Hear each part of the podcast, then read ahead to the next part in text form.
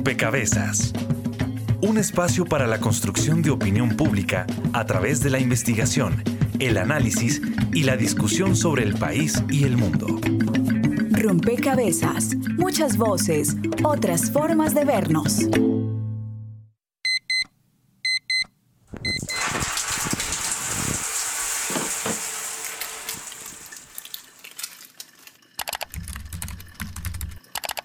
Motorizados con o sin experiencia. Requiere para ser parte de nuestro equipo de trabajo, bachiller, con o sin experiencia. mm, Requisitos, moto modelo mínimo 2014, no comparendos, básico 781 mil pesos, marroamiento, auxilio de transporte. mm. Mi moto es 2015 y tengo el parte ese que no he pagado. Ah, siguiente. Mm, gran multinacional francesa está buscando personas sin experiencia laboral, con un nivel de inglés alto, full disponibilidad horaria, horario domingo a domingo, jornada 2 y 30 pm a 11 pm. Mm, inglés es bueno, pero salir a las 11 de la noche un poquito peligroso. Yo, Juanca, ¿bien o no? ¿Todo bien? ¿Qué más? Hermano, le tengo camello. ¿Usted sigue tomando fotos? Sí. Pues imagínese que hay un amigo que quiere tomarle fotos a unos productos. Sería la tarde del sábado. Paga 300, chan con chan. Bueno, hágale de una, yo me le mido.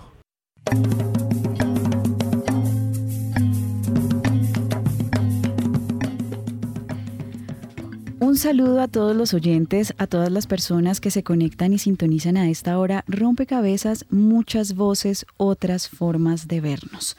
Yo me le mido y a eso, esa es una expresión que muchos colombianos seguramente dicen cuando se enfrentan a la búsqueda laboral. En este programa queremos dedicarnos a pensar en la formalización laboral, en esas condiciones que están alrededor de esa formalización laboral, pero también en contraste, pues nos dedicaremos un tiempo a revisar la informalidad laboral y en qué consiste y cuáles son esos retos también que eh, nuevas, nuevas formas de trabajo están eh, presentándosele a la formalización, porque nos damos cuenta que efectivamente diversas eh, plataformas y escenarios están proponiendo unas formas de trabajo distintas y quizás están retando a la formalización de alguna manera. Cinco de cada diez eh, trabajadores ocupados desempeña su actividad en el sector informal, eso según información disponible.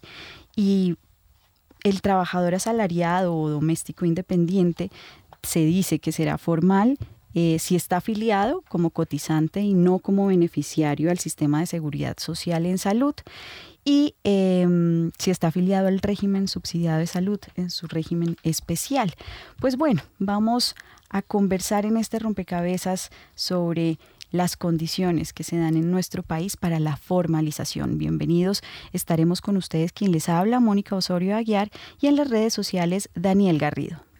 Hola Mónica, saludamos a todas las personas que nos escuchan a través de Javeriana Estéreo 91.9 FM.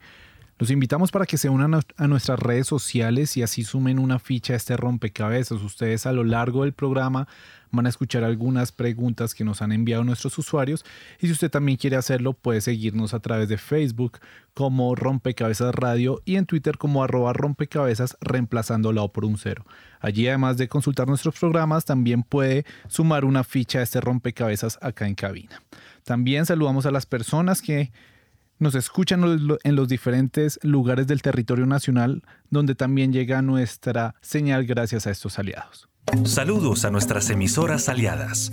Nos escuchan en Putumayo, Nariño, Valle del Cauca, Caldas, Chocó, Antioquia, Córdoba, Atlántico, Tolima, Los Santanderes y en Bogotá.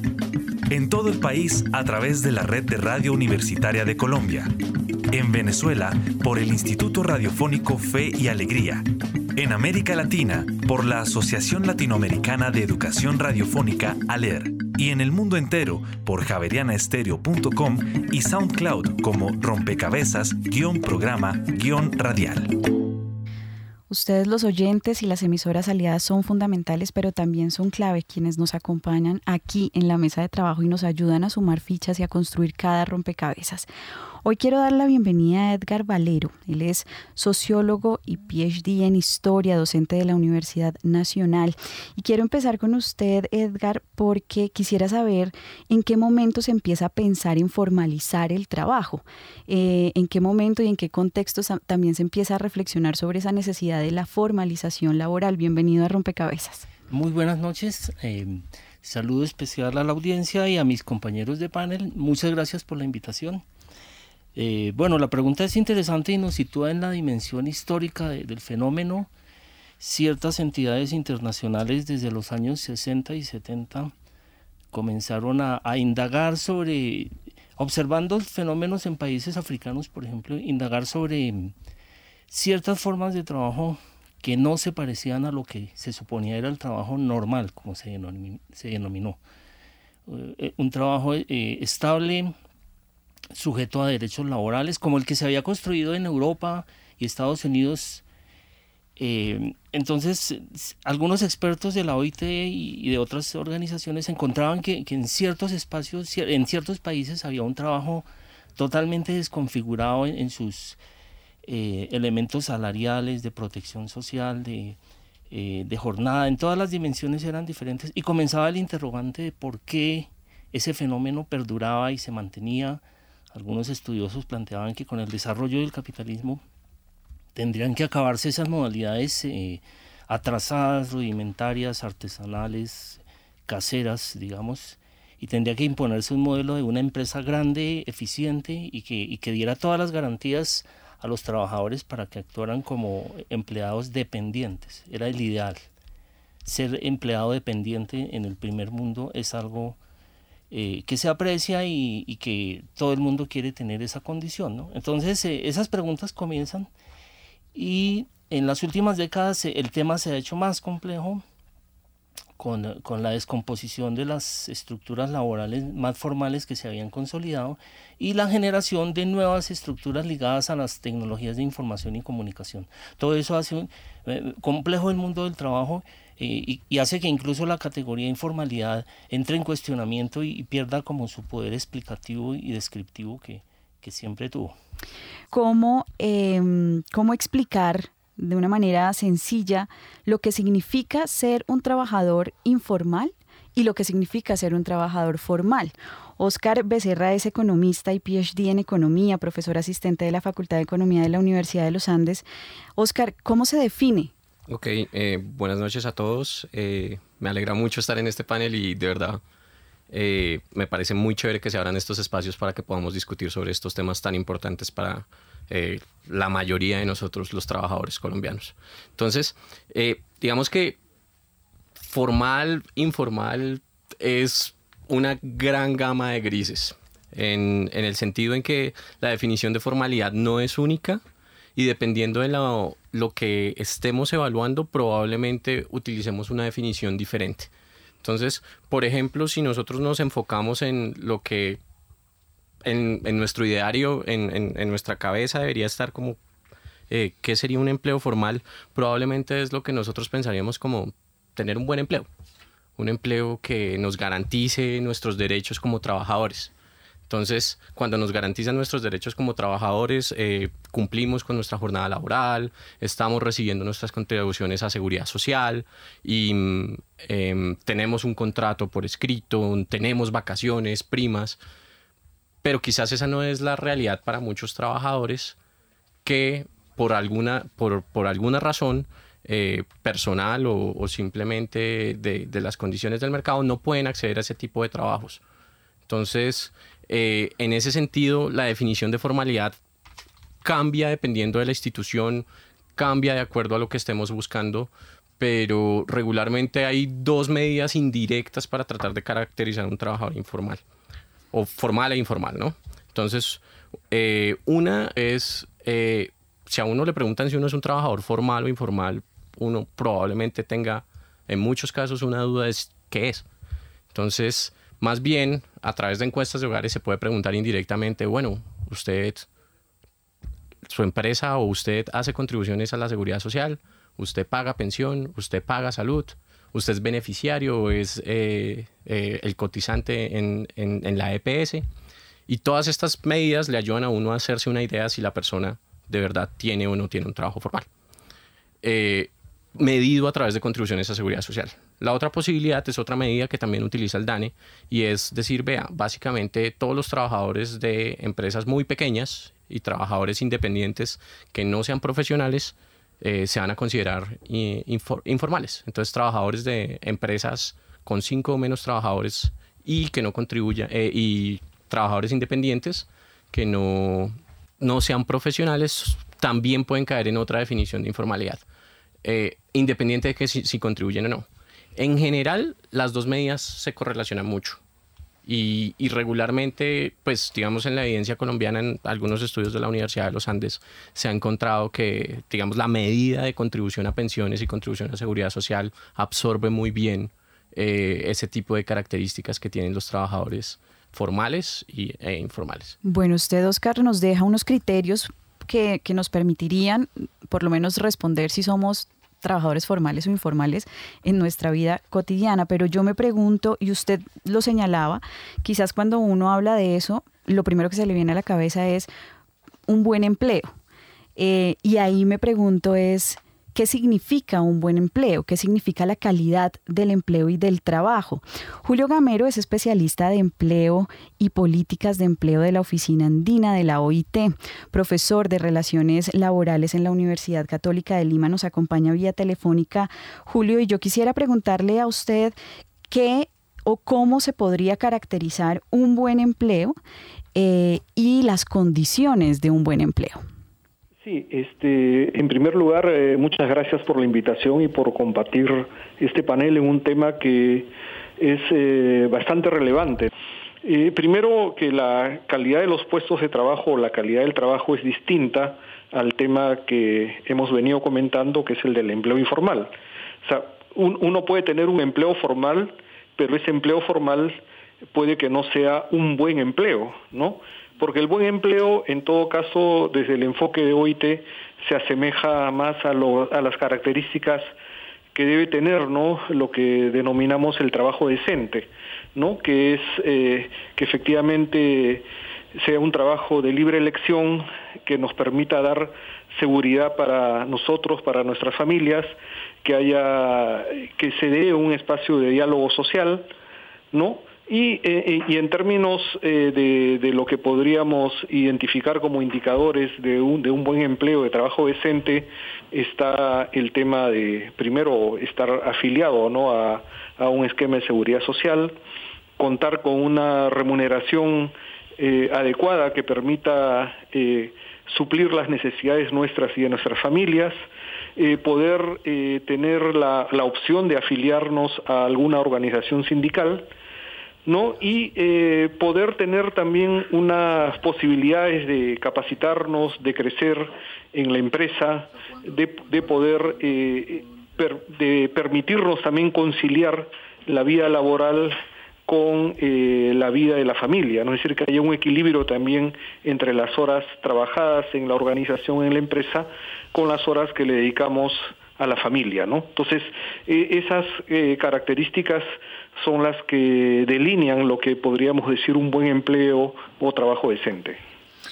Bien, ahí está. Y justamente, em, digamos que esa pregunta nos, nos lleva a pensar es eh, cuál es la calidad de nuestro trabajo formal. Y ya lo decía Julio, y es que no necesariamente tener un trabajo formal significa tener un trabajo de calidad, porque hay ciertas condiciones asociadas a ello. Em, sin embargo, en nuestro país hay un ejercicio eh, interesante, digamos, desde la política pública para formalizar a la población que en este momento no se encuentra, em, por lo menos en, los criterios de la política pública colombiana, afiliada a la seguridad social. Em, ¿Qué significa para, la, para una sociedad em, no estar formalizados y, buscar, y por qué buscar esa formalización? Y con esta pregunta le doy la palabra a Alejandro Nieto. Él es economista de la Universidad Nacional, investigador del Observatorio del Mercado de Trabajo y la Seguridad Social de la Universidad Externado de Colombia. ¿Qué significa para una sociedad eh, no estar formalizado y por qué eh, buscar esa formalización? Buenas noches, un saludo para mis compañeros y la audiencia. Claramente, eh, reducir la formalidad tiene unos beneficios sociales y económicos muy, muy grandes. Es decir, primero que todo, yo quisiera asociar la formalidad a temas de productividad. O sea, hay un vínculo directo entre formalidad laboral y productividad de la economía. Distintos estudios empíricos han demostrado que si usted logra aumentar la productividad, tiene una consecuencia directa que es reducir la informalidad, principalmente porque genera ingresos suficientes para que los individuos puedan mantenerse en la formalidad. Entonces es un primer vínculo importante eh, expandiendo la, la, conclusión al tema, al tema macro. Pero además la formalidad tiene otro, tiene otro efecto y es que desde el punto de vista de, de tributario por ejemplo, permite expandir el ingreso tributario. Es decir, la, la, la, informalidad se caracteriza, entre otras muchas definiciones, porque las personas que están en la informalidad no pagan impuestos. ¿sí? Entonces, aumentar la formalización no solo tiene una ventaja desde el punto de vista de productividad de los trabajadores y productividad de las firmas, sino que desde el punto de vista del gobierno puede incrementar el recaudo fiscal. Adicionalmente, hay un tema central que lo asocio con la discusión demográfica y es Colombia en este momento está pasando por algo que se conoce como el bono demográfico que es ese punto en que la relación entre jóvenes respecto a la población mayor y la población, eh, la población infantil es más grande, es decir, donde tenemos mayor capacidad productiva. Lo que se ha demostrado es que si, que si, la, que si, si, el país tiene una gran informalidad, especialmente en jóvenes, ese bono demográfico se puede perder. Es decir, principalmente porque los jóvenes no aportan al sistema de seguridad social, precisamente porque los jóvenes no pagan impuestos, está perdiendo un potencial productivo muy grande que sobre todo va a tener costos en el futuro. Es decir, eh, cuando esta población llegue a, una, a, una, edad mayor, que se deba cubrir costos pensionales, ahí es donde se va a ver el verdadero efecto de la informalidad que estamos viviendo. Bien, vamos a sumar a las distintas fichas que ya ustedes han sumado lo que ha preparado el equipo periodístico de Rompecabezas y que nos presenta el panorama nacional, cómo está Colombia en el tema de la formalización del trabajo. Más del 60% de la población activa a nivel mundial tiene un empleo informal, lo que corresponde a 2.000 millones de personas aproximadamente. Estas cifras fueron reveladas por la Organización Internacional del Trabajo en el primer semestre de este año, quien también aseguró que el 93% de los trabajadores informales se encuentra en los países emergentes. En África, los estados árabes y una parte de Asia se registra la tasa de empleo formal más baja del planeta.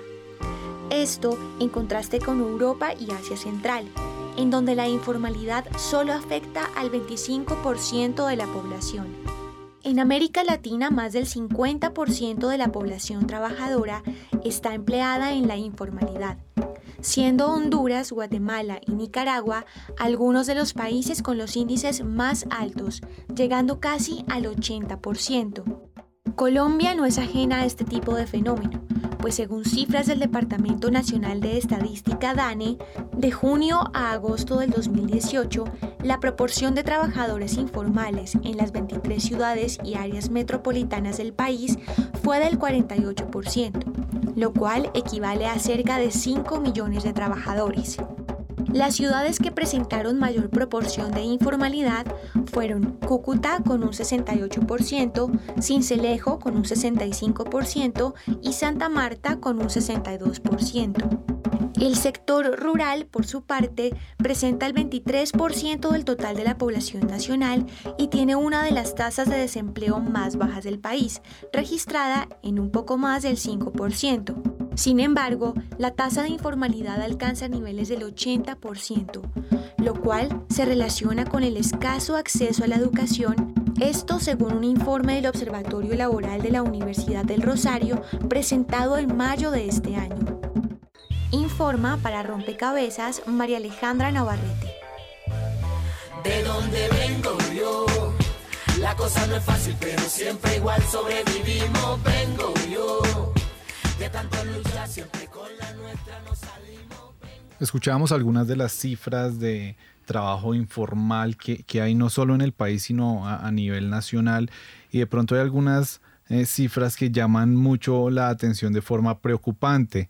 5 millones de trabajadores en Cúcuta 68%, Cincelejo 65% y Santa Marta 62% de informalidad, sumado a una tasa de informalidad del 80% en el sector rural del país. Eh, sumado a esto, durante esta semana hicimos una trivia en nuestra cuenta de Twitter arroba rompecabezas, donde le preguntábamos a nuestros usuarios cuáles son las tres ciudades que presentan mayor proporción de informalidad en Colombia. Por un lado teníamos una opción de Cúcuta, Cincelejo y Santa Marta y por otra en Manizales, Bogotá y Medellín. El 70%, sin conocer los estudios, dijo que era Cúcuta, Cincelejo y Santa Marta, mientras que el 30% Manizales, Bogotá y Medellín.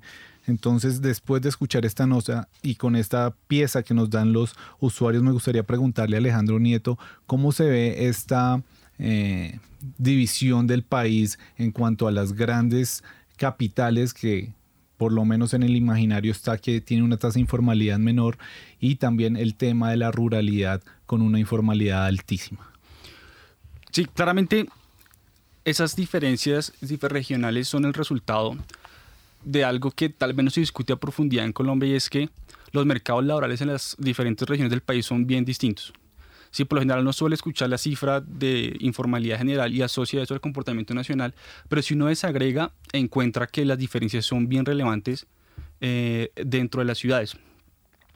Eh, ¿A qué se ven esas, esas, grandes diferencias? Yo, yo asocio fundamentalmente a la estructura productiva del país. ¿sí? si uno mira las cifras de la composición de la informalidad en Colombia, encuentra que, eh, o perdón, de la composición de la, de la fuerza de trabajo de la población ocupada, uno encuentra que la mayoría de los trabajadores se desempeñan en actividades como comercio y servicios, que por naturaleza tiende enormemente a la informalidad. Es decir, esas, esas ciudades que ustedes mencionan, si uno las revisa con detalle, con seguridad, tienen grandes proporciones de trabajadores en sectores como comercio, como servicios. Si no se modifica esa estructura, de manera significativa, pues el empleo que se va a seguir generando en esas regiones sigue siendo empleo informal. Si uno compara, por ejemplo, con Bogotá, claramente la, la, composición se modifica y en Bogotá es mucho más grande la participación de sectores como industria, como, como sector financiero, que por naturaleza tienden a ofrecer trabajo mucho más, mucho más formales. Entonces yo esas, esas diferencias regionales las asocio particularmente a la estructura productiva de cada región, que es bien distinta, que es bien distinta al promedio nacional que uno suele referenciar en estudios, en investigaciones. Edgar, eh, esas diferencias regionales también, digamos, se, traen de la, de la nota y de la reflexión que hace la gente en, Twitter y nos dejan ver entonces que eh, de alguna forma em, hay unas decisiones en la política pública, hay unas decisiones en, en los tomadores de decisión que tienen unas implicaciones. Em, concretas en los territorios. ¿Cómo se ha desarrollado la política pública nacional en términos de formalización del empleo? Una de, las formas de, promover esta formalización es em, por la vía de, sancionar a las empresas que, que han generado conductas ilegales en que crean contratos de tercerización, todo este fenómeno de, las cooperativas de trabajo asociado, y las SAS, de, distintos eh, mecanismos que, le quitan el carácter de, laboral a las relaciones de trabajo, laboral como, como relaciones generadoras de derechos y, promueven, em, llámese precarización, informalidad, eh, exclusión, eh, distintas consecuencias. Entonces ahí hay uno una cantidad de, fenómenos. Entonces, eh, eh, un poco el Ministerio de Trabajo, la, institucionalidad colombiana procedió a, eh, con, su menguado y débil aparato de investigación y, de sanción, de, pronto más a convencer a las empresas de que, de que formalicen, en muchos casos con amenazas de multas, entonces se descubre que una empresa eh, importante de primer nivel en el país está eh, teniendo unas prácticas nocivas eh, para el empleo y violatorias de derechos, entonces lo que hacen es, aplicarle una multa millonaria y o con la posibilidad de que si vincula establemente, si formaliza a estos trabajadores, no se le aplica la sanción económica. Entonces, el seguimiento a las cifras muestra que, se logra, que hay algunos casos que el Estado puede mostrar que ha, que ha formalizado, que se han producido em, procesos de formalización en un conjunto de empresas eh, diversas, desde hospitales hasta, hasta industrias. Em, pero que no serían cifras significativas como para revertir las tendencias más fuertes del país a, la informalidad y a la conversión de personas estables o de empleos que deberían ser estables con sus derechos en empleos informales y precarios. Entonces ahí hay uno, eh, unas sanciones y unos mecanismos eh, que no tienen, sin embargo, unas consecuencias muy apreciables y a veces las empresas vinculan a la gente por un tiempo o las vinculan solo temporalmente, pero no en condición indefinida. Entonces las posibilidades de escape y, de ciertas trampas son, muchas. Entonces, pero bueno, esa es una de las, de las políticas. Claro, y esto entraría en contravía un poco de lo que Julio eh, Gamero señalaba como trabajo decente, porque de alguna, de alguna manera esa posibilidad de brindarle seguridad al empleado o al trabajador y a su familia tiene que ver con la estabilidad, con esa posibilidad de garantizar un trabajo em, a largo plazo. Em, Julio, en, eh, usted, digamos, evaluando la política pública colombiana y ahora que de alguna forma se propone em, como un impulso a la formalización, ¿cómo ve ese desarrollo en nuestro país? Eh, sí, eh, lo que hay que distinguir primero es de que cuando uno analiza la evolución de la, informalidad, del empleo informal en la región, uno encuentra que, hay como dos eh, conjuntos de, de mecanismos que están detrás de la más o menos formalización. El primero es el crecimiento económico, ¿no? Porque el, el crecimiento económico al al dinamizar la actividad económica, al incorporar, atraer nuevas inversiones o al ampliar las capacidades de planta, al generar un entorno más favorable para los negocios, permite de que efectivamente pueda eh, incorporarse en esa ampliación de la capacidad instalada trabajadores en eh, condiciones de mayor formalidad. ¿no? en el caso de Colombia, eh, por ejemplo, revisando las cifras de 13 ciudades, ¿no? que da una data de mayor amplitud.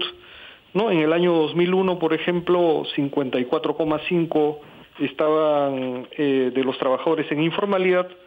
Las cifras a agosto del 2018 nos indican 47,3, es decir, de que ha habido una eh, disminución del, de la informalidad laboral.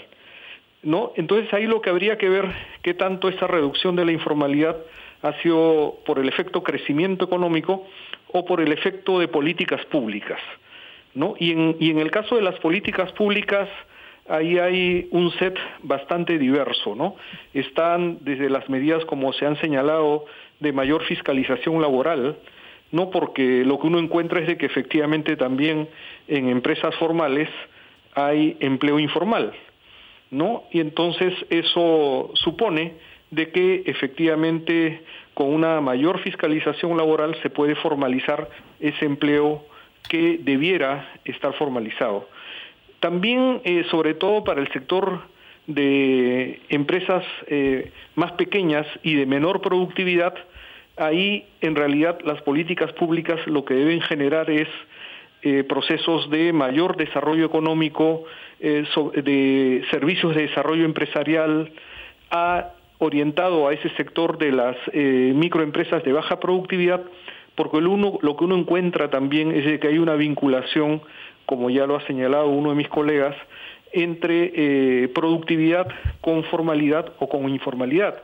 Y por eso es que en, las, en el universo de empresas de menor tamaño uno encuentra no solo que son menos productivas, sino que son altamente informales.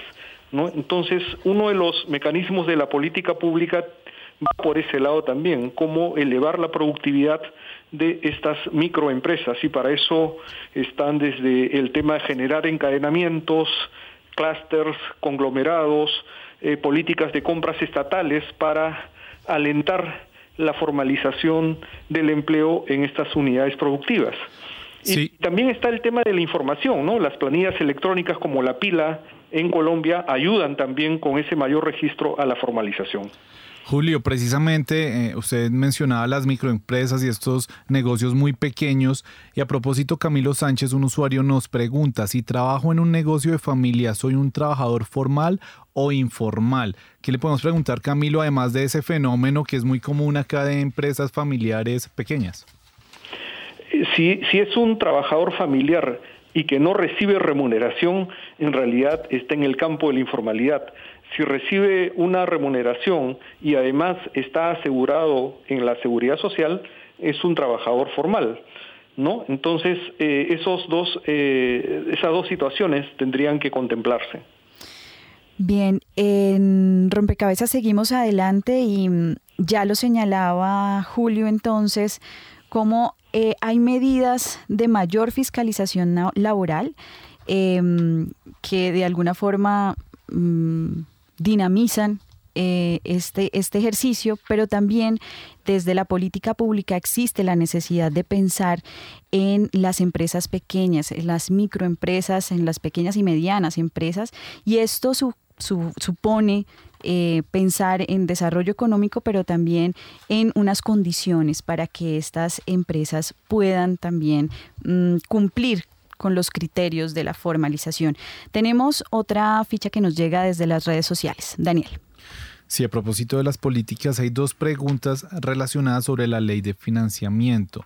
La primera es de Lorena Carrillo y nos pregunta cómo va a ser el impacto de la supuesta ley de financiamiento para este amplio sector de la población y sobre cómo es falso eso que se va a devolver en programas sociales. Y la otra pregunta es de Verónica Trujillo también por Twitter y nos escribe, ¿creen que la ley de financiamiento aumentará la informalidad por la grabación del IVA a la mayor parte de los productos de la canasta familiar? Oscar Becerra, no sé si quiera responder estas preguntas. Bueno, entonces eh, vamos por partes, ¿no? Entonces digamos que la ley de financiamiento al final va a cambiar la estructura tributaria del país. O sea, palabras más, palabras menos, va a reformar la estructura tributaria, así que es una reforma tributaria. Pongámosle ese, ese nombre rápidamente. Entonces, la ley de financiamiento tiene varios componentes y uno de los componentes importantes que ha promocionado bastante el, el, presidente Duque y el, el ministro Carrasquilla son que en busca de mejorar el acceso, a la, eh, el acceso de las empresas a todos los servicios públicos del gobierno y a la contribución, se va a buscar bajar la tasa que se está pagando, la, la tasa de impuesto a la renta que pagan las empresas. ¿Listo? Entonces, ¿eso con qué idea es? En la medida en que se baje esa tasa, en principio se reducen los costos de producción para la empresa y eso le permite expandirse y eso va a, llenar, va, va a generar más empleo. Principalmente las empresas que contribuyen eh, y pagan sus impuestos son las empresas formales y por lo tanto esos nuevos empleos que se generarán se generarían serían formales. Ese es, ese es como el principio básico y esa es la intención de, de, esa reducción. Ahora, sin embargo, eso tiene un problema y es que ese, ese efecto no va a ser gratis. Ese efecto viene acompañado del segundo componente de la idea de la ley de financiamiento y es que vamos a expandir el, eh, expandir el, la, la, tasa de, de, cobro de IVA para muchos bienes de la canasta familiar. Aunque pues sí, hay una promesa y que se va a bajar de 19 a 18 la tasa del IVA y a 17 en dos años. Sin embargo, eso puede afectar duramente la demanda y esto no es, este es un efecto macro. Entonces, si los hogares se sienten, si los hogares sienten una pérdida de ingreso, si los hogares pierden la confianza en la estabilidad macroeconómica del país, ese indicador fuerte puede llevar a una reducción de la demanda. Y si hay una reducción de la demanda, las empresas, aún quieran expandirse, no van a tener a quién venderle tanto. Entonces, eh, el efecto macro y el efecto de equilibrio general no es tan, no, no, no es tan obvio cuando uno empieza a, jugar con los dos factores al mismo tiempo. Entonces, eh, pues una forma en, que el gobierno ha pensado tratar de compensar en parte esa pérdida del esa pérdida de poder adquisitivo debido a, la, mayor, a, la mayor grabación de, los bienes de la canasta familiar es compensar a las personas más vulnerables medidas por el, el puntaje del CISBEN a través de una transferencia y que esa transferencia eh, ayude a mitigar esa pérdida del poder adquisitivo que tienen las personas. Puede que funcione, puede que no. En este, en este caso, aquí vamos a tener que eh, estamos haciendo un acto de fe de que el, el, ministerio hizo claramente sus cuentas y se da cuenta que el choque en la demanda va a ser mucho menor de lo que sería la ganancia para las empresas en términos de, de, de crecimiento. Bien, vamos con estas respuestas a Lorena Carrillo y a Verónica Trujillo a hacer una pausa en este rompecabezas y luego volvemos porque el tema aún da para muchas fichas, así que ya regresamos en rompecabezas. Están escuchando Javeriana Estéreo, sin fronteras. Bitácora es investigación, creación y análisis. El principal objetivo de Colfuturo es poder apoyar al mejor talento del país para que puedan hacer posgrados en el exterior. Siempre insistí mucho en que había que contar el cuento. Entonces, este es un libro en el cual no hay lenguaje complejo, no hay lenguaje de expertos, está pensado en un lector general. Una pregunta es, ¿nosotros nos sentimos colombianos? O sea, pertenece, ¿hay una pertenencia a, la, a algo que se llame Colombia? Bitácora de lunes a jueves de 8 a 9 de la noche por Javeriana Stereo. Escucha conversación en tiempo de bolero. Dirige César Pagano, tradicional programa, es puro sentimiento. Disfrútelo a través de los 91.9 FM de Javerian Estéreo todos los domingos a las 8 de la noche y los miércoles a las 7. El bolero, el desfile de la caravana sentimental, según afirmó Carlos Fuentes.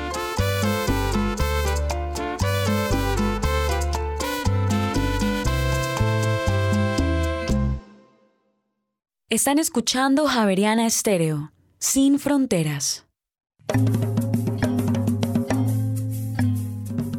Bien, estamos en Rompecabezas hablando sobre la formalización del trabajo, sus efectos y por supuesto lo que significa eh, la informalidad en contraste a este ejercicio. Hemos, hemos dicho, digamos, que los efectos de la formalización tienen que ver con aumentar la productividad, con una mayor tributación, ya que la gente o las personas que trabajan en la informalidad no pagan impuestos, eh, pero también hemos señalado algunos... Eh, asuntos, digamos, reto de la formalización, como por ejemplo eh, pensar la política pública, pensar en, en políticas públicas eh, dispuestas para las pequeñas y medianas empresas y políticas públicas también que eh, le permitan a los trabajadores encontrar en sus trabajos formales o informales eh, lo que ha llamado Julio Gamero como un trabajo decente.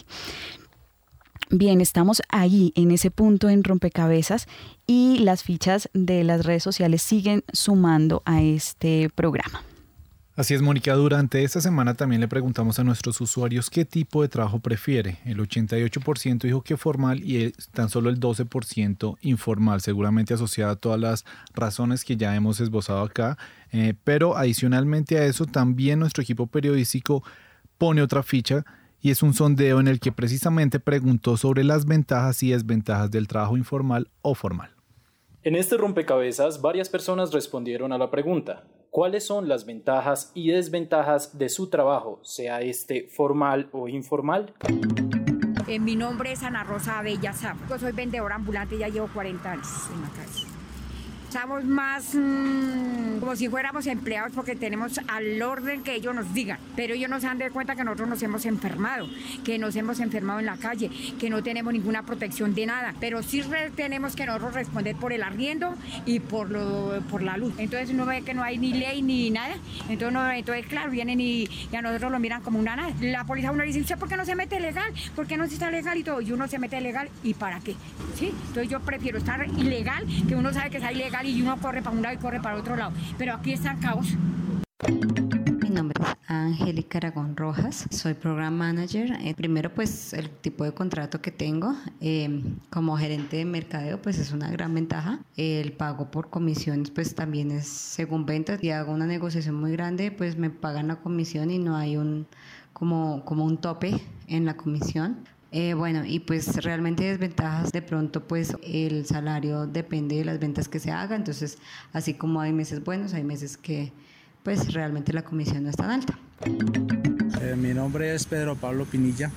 Eh, ventajas, la única que es que lo dejan a no trabajar, pero con muchas restricciones y que no hay colaboración de ninguna autoridad de nada para nosotros. Por ejemplo, el IPES aquí no trabaja y el IPES no hace sino amenazarlo a uno que porque no cumple con, con el reglamento. no se puede cumplir con el reglamento porque uno tiene que colocar techo, tiene que colocar carpa y a ellos no les gusta. Y ellos sí que con nosotros no han cumplido tampoco. A nosotros tenían que cumplir con un plan semilla que nos daban y este plan era para dos años de trabajo. Ya llevamos 10 y no han cumplido con nada. Yo toda la vida he vender ambulante. Mi caseta en el Banco de Colombia al frente yo tenía mis papeles al día, con orden, con permiso de la alcaldía y todo. Yo tenía licencia. Mi nombre es Héctor Flores, eh, yo trabajo en la parte de administración. Eh, las ventajas es que en pensión es un ahorro para la vejez en salud que me cubre los beneficios que puedan ocurrirme en mi trabajo y ARL los riesgos que también pueda tener en mi trabajo. Las desventajas, que en cuanto a pensión, los intereses eh, del dinero, la demora y las trabas que a veces hay. Informó para Rompecabezas Sergio Maecha Jaimes. Bien, las voces de la ciudadanía suman a rompecabezas y nos dejan ver las distintas condiciones de trabajadores formales e informales. Y esto nos lleva a preguntar por justamente em, qué es lo que eh, o cuáles son esos retos que se imponen al mundo del trabajo formal. Porque, em, digamos, acá encontramos unos, unos casos, pero no sé si ustedes han podido en sus estudios y en, sus investigaciones de alguna manera revisar cuáles son esos retos para la formalización del empleo, porque eh, veíamos eh, el sector rural, por ejemplo, tiene un alto porcentaje de población en la informalidad. Creo que ahí hay unos retos asociados. Eh, ¿Ustedes cómo lo han visto desde el observatorio, Alejandro? Ok, primero me parece muy interesante las, las, las, pues las entrevistas que acabamos de escuchar por una razón fundamental y es que llevan la informalidad a una dimensión bien interesante y es que en muchas ocasiones ser informal es una decisión. Es decir, no siempre es una condición de que no hay acceso a empleos formales. Es decir, hay muchos casos de personas que hacen un ejercicio de mirar los costos de formalizarse contra los beneficios de no hacerlo y encuentran que es mucho mejor estar en la informalidad. Les doy un ejemplo, un ejemplo claro. Si yo entro a la formalidad y entro a pagar cotizaciones a seguridad social, inmediatamente puedo perder los beneficios de programas sociales como Familias en Acción. Entonces, para no perder esos beneficios, yo más bien me mantengo en la informalidad, eh, que es más difícil que rastree mis ingresos y, puedo seguir manteniendo, esos beneficios. Y también funciona para las firmas, es decir, las firmas, el costo de, formalizarse también es muy grande. Ese era, por ejemplo, uno de los motivos que incentivó recientemente mm, la reducción de los costos a la nómina eh, con el fundamento de que se iba a aumentar la formalización. Es decir, hoy en día para una firma contratar un trabajador formal es costoso, y lo que hizo el gobierno 2002 fue reducir los costos de la nómina buscando incentivar la mayor contratación. Eh, esa es una perspectiva, es decir, eh, la informalidad siempre va a tener un problema de reducirse mientras existan esos incentivos que yo llamo de cierta manera incentivos perversos a mantenerse en la informalidad. Es decir, si ser informal me da beneficio y yo lo comparo contra la situación formal, hay un problema estructural. Pero yo también quiero llevar el concepto al, ámbito macro de la, informalización como un problema de productividad. Es decir, mientras eh, Colombia siga manteniendo niveles bajos de, de productividad laboral, de productividad agregada, pues va a ser difícil que las firmas por ejemplo, o los trabajadores decidan moverse a la formalización, porque en esencia lo que uno encuentra en los estudios es que yo decido volverme formal cuando genero los ingresos suficientes para pagar los costos de formalizarse. Mientras mis ingresos estén por debajo, pues yo seguiré estando en la formalización, en la informalidad, perdón. Entonces, esos dos elementos, primero la informalidad como una decisión personal y segundo el problema macro de entender la, formalización como un problema de productividad del trabajo.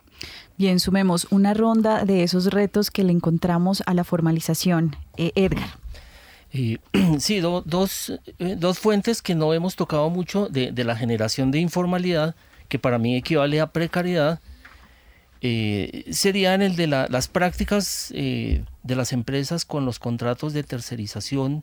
Hemos visto toda una sucesión de, fenómenos de, después de las cooperativas de trabajo asociado, los contratos sindicales, en que uno ve a las empresas muy creativas para, para diseñar mecanismos en los que pueden vincular a los trabajadores sin eh, eh, comprometerse con el pago de sus derechos, las afiliaciones a la seguridad, una cantidad de, mm, derechos que son desconocidos y entonces genera una población eh, excluida de, los beneficios del trabajo formal. Incluso indicadores preocupantes entre trabajadores que se consideran formales. Hace unos meses salía la noticia de que eh, el 90% de las horas extras que se trabajan en las empresas no son canceladas a los trabajadores. Y, hay todas las leyes y todas las garantías para que eso ocurra, pero no se, no se cancelan, según un estudio muy serio del Banco de la República. Eh, y entonces eso hace pensar en, la situación de poder de las empresas para imponer unas condiciones eh, desfavorables para transgredir la ley eh, digamos, por una parte. Entonces ahí hay un mundo de cosas para controlar que ya se empezó a hacer y que debería hacerse mucho más porque hay situaciones en que mucha gente tiene condiciones de precariedad, aunque esté laborando para empresas que se ven muy serias, muy formales y muy modernas. Eh, el otro núcleo de temas eh, generadores de informalidad es el de las nuevas formas de organización del trabajo. Por ejemplo, recién se ha, hablado mucho de, de Rapid, muchos reportajes, eh, digamos, con una aplicación, eh, unas personas sumamente creativas generan eh, unas modalidades de, prestación de servicios en donde el trabajo y el trabajador quedan totalmente invisibilizados, son un colaborador, un asociado, y, no un trabajador que tiene derechos. Entonces están los tres campos generadores de informalidad, digamos las pequeñas, las pymes, eh, las empresas marginales, los auto, eh, autogeneradores de, eh, de ingresos, que son el campo, digamos, más puesto de presente cuando se piensa en la informalidad del vendedor de la esquina, mucho, el rebusque, digamos, muchas formas, pero están esas nuevas formas que, que aparecen ligadas a, a, las tecnologías de información y comunicación y están todas las que se inventan las empresas para ahorrar salarios. Edgar, y yo me voy a permitir mm, sumar una, una, pieza, porque usted nos deja un poco servido en bandeja el escenario de, de, lo, de la pregunta que teníamos justamente o que tenemos en el equipo periodístico con esos nuevos modelos y cómo esos nuevos modelos y el mundo digital globalizado digitalmente eh, le imponen retos y le hacen preguntas a la formalización. Escuchemos. Actualmente YouTube se ha convertido en una de las plataformas digitales más importantes para la producción y consumo de contenidos en el mundo. A pesar de la amplia oferta de contenidos y competencia, muchos youtubers ven en esta opción un proyecto de vida o parte de él. Mauro Martínez, como aparece en YouTube, es músico y encontró en esta plataforma una alternativa. Eso empieza, de hecho, es por la falta de oportunidades pues interesantes en el sector de la música. Entonces yo no empecé ni siquiera pensando en ser un youtuber, sino en crear pues un público que, o sea, clientes que pudieran llegar a mí a través de internet. Eh, desconocía incluso que, que, se podía monetizar o cosas así. Como en otros casos, un contrato laboral, seguridad social o ciertas garantías laborales no representan preocupación alguna. Pues digamos que al ser músico, eh, uno ya termina medio acostumbrándose a eso. Eh, digamos que los empleos más formales en la música es ser maestro. Eh, pero si uno quiere irse por el lado, por el ideal que es quiero tocar, quiero hacer esto, casi nunca hay empresas que den el apoyo de salud y pensión o que tengan en cuenta eso. Y sin duda trae una serie de beneficios. El impacto que tiene en la gente día a día, o sea, está uno actual, llega gente que nunca llegaría, eh, la posibilidad de que lo sigan a uno más de 100 mil personas, eh, nunca tendrías eso en un concierto acá, eh, nunca podrías llegar a expandirte de esa forma siendo solo, digamos, carne y hueso. Cambio virtual, tienes la posibilidad de ir mucho más allá, también comienzas a tener apoyo de empresas de otros países, eh, comienzas a ser interesante para marcas que de otra forma no lo serías. ¿Qué tanto pensarán los productores digitales en una pensión, cesantías o ahorro a futuro? Que es algo que no, no se tiene en cuenta. eh, no se tiene en cuenta para nada para la gente en general, no solo los que hacen ahorita tan común ya vivir por, por redes sociales y eso. Eh, y, me imagino que es un tema que no, no se está teniendo en cuenta y mucha gente llegará con vacíos, gente que no entiende por qué es indispensable tener salud o, o pensión aún porque son muy jóvenes. Por otra parte, Upwork cuenta con casi 600.000 escritores y más de 600.000 programadores, un espacio en el que profesionales trabajan de manera autónoma para clientes en cualquier parte del mundo. Sí he contemplado que sea la única fuente de empleo porque en la medida que vas teniendo más clientes y vas trabajando más, pues se ocupa todo tu tiempo, ganas lo suficiente y se vuelve mucho más estable. Camila Pamplona, miembro de Upwork. Tú puedes decidir tu horario, tú puedes decidir tu, el tiempo en el que en el que te tomas a hacer las cosas, puedes hacer otro tipo de actividades, en fin. Esta página pues es una es muy segura, entonces tú estás seguro que no importa que tu cliente esté en otra parte del mundo y tú estés aquí en Colombia, porque la misma página garantiza que haya pagos óptimos, garantiza que tanto uno como el cliente cumplan. ¿Y qué tanto incide el hecho de no tener ciertas garantías laborales? Importa en la medida en la que no siempre es tan estable. Obviamente uno tiene un cierto contrato con ellos, o sea, si te hacen firmar un contrato como medianamente simbólico en el que tú te comprometes a cumplir, así como ellos se comprometen a pagarte, entonces digamos que no es tan libre como uno pensaría, aunque sí, pero em, no está. Sin embargo, con lo bien que uno puede ganar ahí a medida que vaya creciendo dentro de este entorno laboral, pues como que ya el resto no importa tanto. Como YouTube y Upwork, hay numerosas formas de generación de ingresos. ¿Valdría la pena regular estas opciones? Informa para Rompecabezas Juan Sebastián Ortiz. Bueno, em, y el mundo digital, y usted ya lo decía, esos nuevos modelos, eh, Edgar, nos, nos ponen a pensar en, bueno, la formalización en esos modelos, cómo juega, ¿no? Eh, y nos quedan muy pocos minutos. Quisiera con estas fichas que se han sumado, seguir sumando a esos retos que se le imponen a la formalización. Em, y, y, por supuesto, retos que se conectan con la realidad de cada uno eh, de los colombianos y de los oyentes, porque en últimas, usted ya lo decía, eh, todos somos trabajadores. Así que, Oscar, ¿cuáles serían esas últimas reflexiones sobre los retos que se le imponen a la formalización en nuestro país? Eh, listo. Bueno, entonces a mí primero que todo me encantaron las entrevistas porque le dan a uno un montón de pistas y elementos interesantes para discutir. Eh, para mí la reflexión principal en este caso, no solo, no solo con, las nuevas formas de organización eh, de relaciones laborales, sino también con las antiguas, es que hay un problema con la regulación actual en Colombia y es que la regulación trata de meternos a todos en el mismo paquete, ¿no?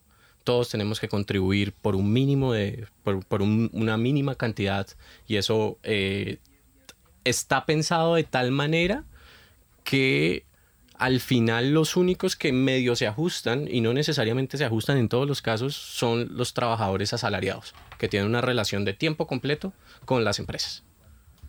Por su parte, si uno mira a los trabajadores independientes, entonces los trabajadores independientes, sus costos de, eh, sus, costos de formalizarse, o más bien sus costos de contribuir al sistema, son bastante altos. Y eso a mí me encantó eh, la, entrevista a Ana Rosa, donde decía, ¿para qué? ¿Para qué me formalizo? Finalmente, mal que bien, o sea, no estoy diciendo que sea un servicio de calidad, pero si yo estoy asumiendo un riesgo en, en términos de mi salud, por ejemplo, eh, tengo el CISBEN, en, el caso de las personas que no están en el sistema contributivo, la mayoría están en el sistema, en el sistema subsidiado, entonces estoy cubriendo esto. ¿Para qué contribuyo a pensiones si estoy en esa idea de que nunca me voy a pensionar? Entonces, ahí tampoco estoy recibiendo ningún beneficio, pero para mí como trabajador independiente los costos son los más altos. Entonces, en estas estructuras nuevas, en estas viejas estructuras de trabajadores independientes o en estas estructuras nuevas de economía digital, donde los trabajadores son los que finalmente están asumiendo todo el riesgo en este momento. Están asumiendo el riesgo en el sentido en que ellos son los que se tienen que pagar su salud, si ellos quieren, ellos tienen que asegurarse contra la vejez, eh, contra, no contra la vejez, perdón, contra la pérdida de ingreso a la hora de, llegar a, la tercera edad. Y además, con la volatilidad del ingreso, como decía la historia de la, de, la muchacha que, que, trabaja en programación. Y es, algunos meses hay buenos, otros meses hay malos. Yo soy el que tengo que asumir ese riesgo porque una de las cosas que tiene un trabajo eh, estable, en cierto sentido, es que puedo que yo gane menos en promedio, pero siempre gano lo mismo. Entonces, todas esas estructuras eh, son estructuras que requieren o son desafíos grandes para la, para la regulación, porque uno quiere atraer esas, eh, uno quiere atraer a la economía digital. La economía digital es importante, es el, es, el futuro, pero uno no la quiere atraer de cualquier manera, no quiere simplemente quedarnos con la estructura eh, totalmente inflexible para un mundo laboral que es bastante flexible. Y en ese sentido va a ser un reto grande de regulación y es un reto que en realidad yo creo sinceramente que hay que hablar entre las partes. Hay que hablar tanto con los empresarios, ya sean de Rappi, ya sean de otras plataformas, YouTube, el que sea, o el, de programación, como también con la parte de los trabajadores que están buscando un... No están buscando solamente sobrevivir, están buscando un trabajo decente. Entonces, eso es. Bien, y cerramos esta, este rompecabezas con Julio Gamero. Em, ¿Cuáles son esos retos que se imponen a la formalización y esas posibles salidas? Bueno, este, e, es cierto, ¿no? Estas nuevas formas del trabajo que están emergiendo, en la cual los riesgos están recayendo en, el trabajador, se asemeja también a lo que ya se ha señalado con el gran reto que hay de, cómo incorporar a la formalidad a esta gran cantidad de trabajadores independientes que hay en nuestros países. Y no es casual, ¿no? Que los países que tienen más trabajo autónomo, cuenta propia, sean los países que tienen más eh, tasas eh, elevadas de informalidad, ¿no? Y ahí hay que ver efectivamente eh, cómo incorporar mecanismos que se adecúen a las características de los trabajos de estos independientes, de tal forma que no sientan un corsé, una camisa de fuerza en los esquemas que se pueden generar para formalizarse. Hay países, por ejemplo, del Cono Sur, en los cuales han generado este esquema de monotributo, que un solo pago tienes el impuesto a la renta, seguridad, salud y pensiones, ¿no? E, e incluso en estas formas de aplicativos, he visto en el caso de esta aplicación Uber, en el caso de Uruguay, los eh, que son eh, los conductores de Uber, que son independientes, que se juntan a través de la aplicación, sin embargo, ellos pagan, en la tarifa se adiciona un, porcentaje para salud y pensiones, con lo cual eh, se está compatibilizando ¿no? esta emergencia de nuevas formas de, trabajo a través de aplicativos con el eh, aseguramiento de estos riesgos que tiene todo trabajador, ¿no? El tema de salud, el tema de pensiones. Entonces, efectivamente, creo que para adelante eh, no es que también todos los trabajos vayan a ser digitales, ¿no? Es decir, este va a haber una parte quizás importante, pero también va a haber la otra parte que es la que conocemos ahora. Pero para esa otra parte, y que, se y, que sobre todo va a ir involucrando a esta población heredera del bono demográfico, hay que pensar en esquemas de regulación que efectivamente se adapten a esos, a esos nuevos trabajos, pero que no eh, descarguen en el trabajador todos los riesgos, ¿no? Es decir, tiene que haber un, diremos, un contrato social que incorpore estas nuevas formas de trabajo a la formalidad. Bien, y con esta, este llamado a ese contrato social, a ese diálogo que no solamente involucra a los trabajadores digitales, sino también a los trabajadores informales, porque el diálogo es necesario para encontrar eh, mecanismos y que no todo se eh, encajone en una estructura rígida.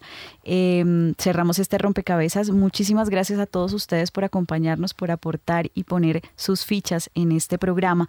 Em, recuerden que estuvieron con ustedes quien les habla, Mónica Osorio Aguiar, en las redes sociales, Daniel Garrido y en la producción de Rompecabezas, María Alejandra Navarrete, Sergio Maecha Jaimes y Juan Sebastián Ortiz.